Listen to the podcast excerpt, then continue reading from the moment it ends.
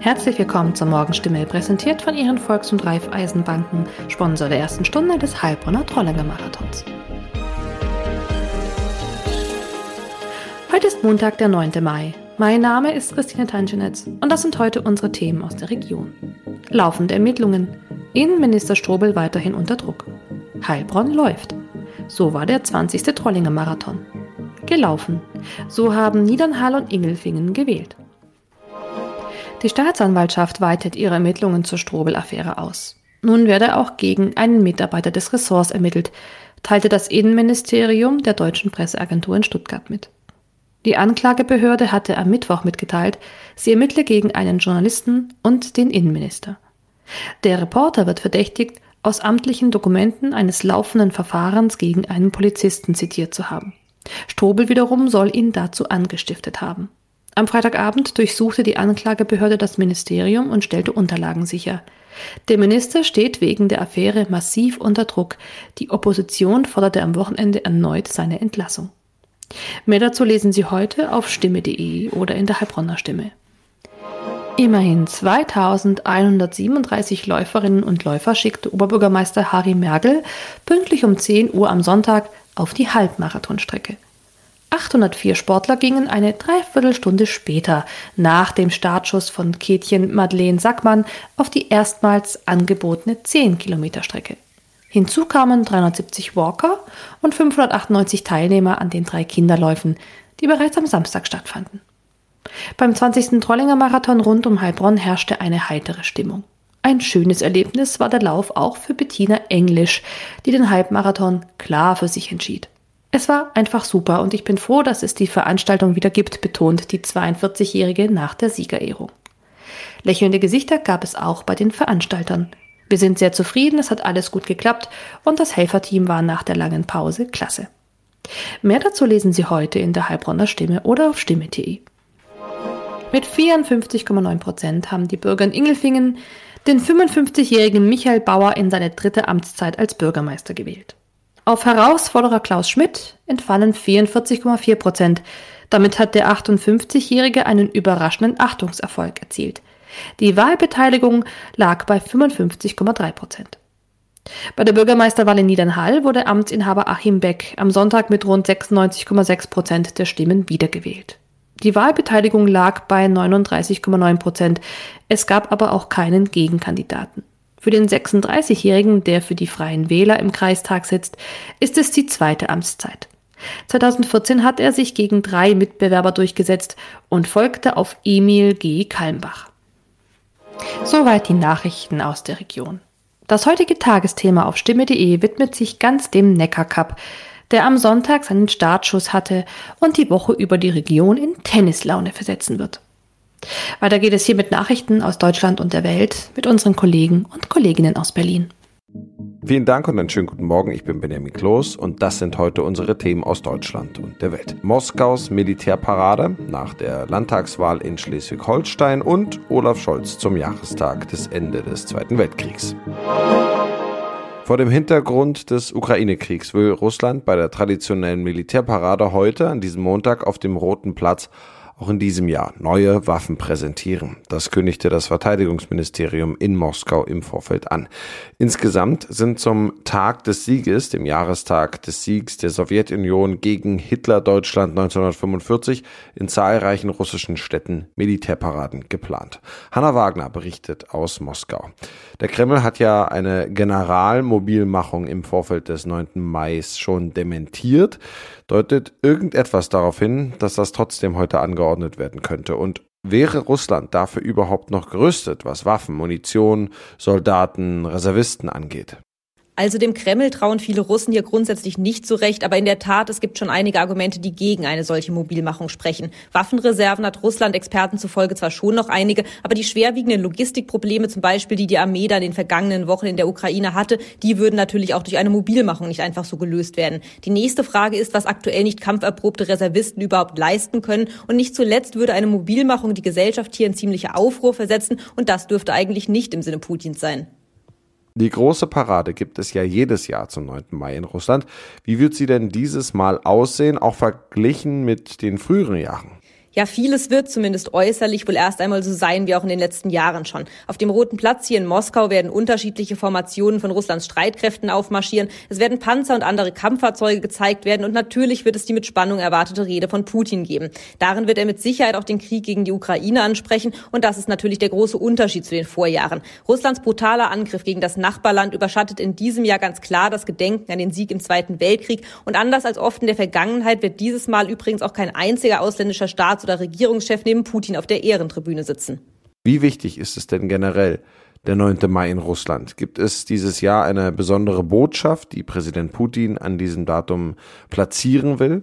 Also der 9. Mai ist einer der wichtigsten russischen Feiertage überhaupt. Jedes Jahr gibt es pompöse Militärparaden, die Städte werden festlich geschmückt und schon ganz kleine Kinder laufen teils in Militärkostümen rum. Es ist also davon auszugehen, dass Putin diese patriotischen Gefühle vieler Menschen an dem Tag dazu nutzen will, um in irgendeiner Weise auch den Krieg gegen die Ukraine zu rechtfertigen. Ob das am Ende darauf hinauslaufen wird, dass er einfach nur die vermeintlichen Erfolge seiner Armee feiert, ob er zum Beispiel eine Annexion der ostukrainischen Gebiete Luhansk und Donetsk ankündigen wird oder ob er doch, wie von einigen befürchtet, eine General Generalmobilmachung hier in Russland anordnen wird. All das ist noch Spekulation und bleibt abzuwarten.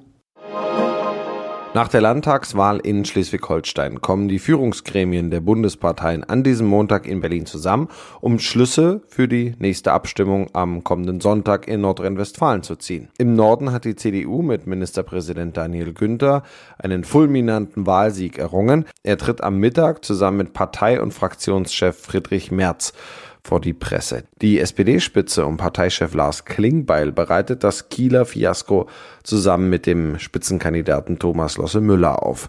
Auch die Spitzen von Grünen, FDP, Linken und der AfD stellen sich den Fragen der Medien. In Kiel beraten am Nachmittag und Abend die Gremien der Landesparteien über das weitere Vorgehen. Ministerpräsident Günther hat bereits angekündigt, mit seinen bisherigen Jamaika-Koalitionspartnern FDP und Grüne jeweils über ein neues Bündnis sprechen zu wollen. Seine Union hätte auch nur mit einem von beiden eine Mehrheit. David Riemer dazu. Also in erster Linie ist es ein Erfolg von Daniel Günther. Er ist bundesweit schon länger einer der Ministerpräsidenten mit den höchsten Beliebtheitswerten. Und äh, mit dem jetzigen Triumph muss man ihn auch ganz klar als möglichen Unionskanzlerkandidaten bei der nächsten Bundestagswahl auf dem Zettel haben. Etwa siebeneinhalb Monate nach der Bundestagswahl gilt die Wahl in NRW auch als erster großer Stimmungstest für Bundeskanzler Olaf Scholz. Der muss sich ja schon seit einigen Wochen Kritik gefallen lassen, vor allem aus den Reihen der Opposition. Die wirft ihm unter anderem vor, im Ukraine-Krieg eine zu zögerliche Haltung zu haben.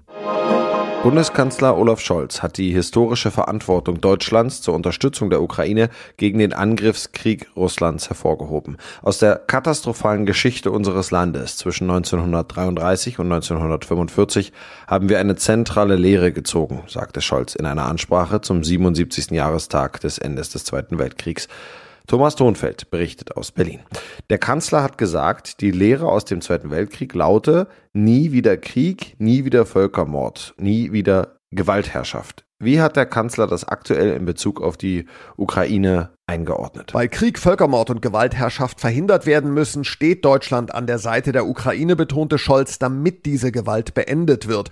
Und er zeigte sich überzeugt, Putin wird diesen Krieg nicht gewinnen. Freiheit und Sicherheit werden siegen so wie Freiheit und Sicherheit vor 77 Jahren über Unfreiheit, Gewalt und Diktatur triumphiert haben. Der Kanzler zeigte sich ruhig, sachlich und blieb auch bei seiner bisherigen Linie, zum Beispiel auch, dass die NATO nicht Kriegspartei werden darf. Scholz hat ja auch die Linie der Bundesregierung verteidigt, Waffen in ein Kriegsgebiet zu liefern, was ja ein historischer Entschluss für eine bundesdeutsche Regierung ist. Ja, und zu dem sich der Kanzler ja auch erst durchringen musste. Aber so Scholz, Deutschland wird weiter Waffen an die Ukraine liefern, auch schwere. Und zugleich tun wir nicht einfach alles, was der eine oder die andere gerade fordert. Denn ich habe in meinem Amtseid geschworen, Schaden vom deutschen Volk abzuwenden. Und unser Land und die Verbündeten vor Gefahren zu schützen. Scholz, also ganz Staatsmann, ergab sich verantwortungsbewusst und immer abwägend. In unserem Tipp des Tages geht es heute darum, ob man Anspruch auf ein Diensthandy hat oder nicht. Die Chefin hat ein Diensthandy, alle anderen gehen leer aus. Da stellt sich die Frage, haben Beschäftigte eigentlich einen Anspruch auf ein Smartphone von der Firma. Ronny Toro klärt auf, kann ich ein Diensthandy einfordern, wenn die Chefs oder die leitenden Angestellten eins haben oder vielleicht sogar Kolleginnen aus meinem eigenen Team? Also grundsätzlich hat man eher keinen festen Anspruch, wenn es nicht klar im Arbeitsvertrag oder in einer Betriebsvereinbarung steht. In der Praxis haben meistens aber in einer Firma leitende Angestellte Diensthandys und Mitarbeiter im Außendienst und das sind dann ja durchaus sachliche Gründe, leichter erreichbar sein zu müssen. Da haben andere Beschäftigte dann keinen Anspruch Anspruch, falls doch der Kollege neben mir, der eigentlich wirklich die gleiche Arbeit macht, ein Diensthandy hat und ich nicht, dann kann der sogenannte Gleichbehandlungsgrundsatz greifen und wer länger ein Diensthandy hat, der erwirbt dann auch irgendwann einen Anspruch aus sogenannter betrieblicher Übung. Aber klagen will man wegen eines Diensthandys ja auch nicht. Ja, das sind dann eher Argumente für eine gut begründete Verhandlung mit dem Arbeitgeber. Es empfiehlt sich sowieso, wenn ein Diensthandy im Raum steht, das eher alles klar mit dem Arbeitgeber zu regeln, damit es im Zweifelsfall keine Unklarheiten gibt. Da geht es ja auch darum, darf ich das Diensthandy privat nutzen und muss ich damit immer erreichbar sein? Sein. Wie ist denn da die Rechtslage? Muss ich, weil es ein Diensthandy ist, dann immer auf Empfang sein? Nein, da entscheidet nicht die technische Ausstattung sozusagen, sondern die Arbeitszeit geht vor. Nach Feierabend oder auch im Urlaub kann ich auch das Diensthandy getrost ausschalten. Sollte ich auch, empfehlen Experten, weil ständige Erreichbarkeit ist einfach ungesund. Ausnahme sind ausdrückliche Rufbereitschaften, die dann aber eigentlich auch vergütet sein müssen. Und leitende Angestellte, die müssen manchmal auch in der Freizeit oder im Urlaub mehr erreichbar sein. Das ist dann aber auch ausdrücklich mit der Firma geregelt. Freiwillig selbst ausbeuten sollte sich niemand. Und kurz zum Schluss, darf man sein Diensthandy auch privat nutzen? Das ist ja auch eine viel diskutierte Frage. Man darf es auf jeden Fall nicht automatisch privat nutzen, außer in absoluten Notfällen, wenn man praktisch nur das Diensthandy zur Hand hat. Manchmal dulden Arbeitgeber eine Privatnutzung stillschweigend. Wenn man sich die aber nicht ausdrücklich zusichern lässt als Arbeitnehmer, dann kann es im Streitfall dann doch schwierig werden. Also besser sind einfach eindeutige Absprachen. Da geht es ja manchmal dann auch darum, wie man sich die Kosten teilt und welche Apps installiert werden dürfen. Und das noch, jeder, der eine Waschmaschine besitzt, dürfte das Phänomen kennen. Socken und Strümpfe scheinen von Zeit zu Zeit in der Waschmaschine einfach spurlos zu verschwinden und trotz intensiver Suche bleiben sie verschollen.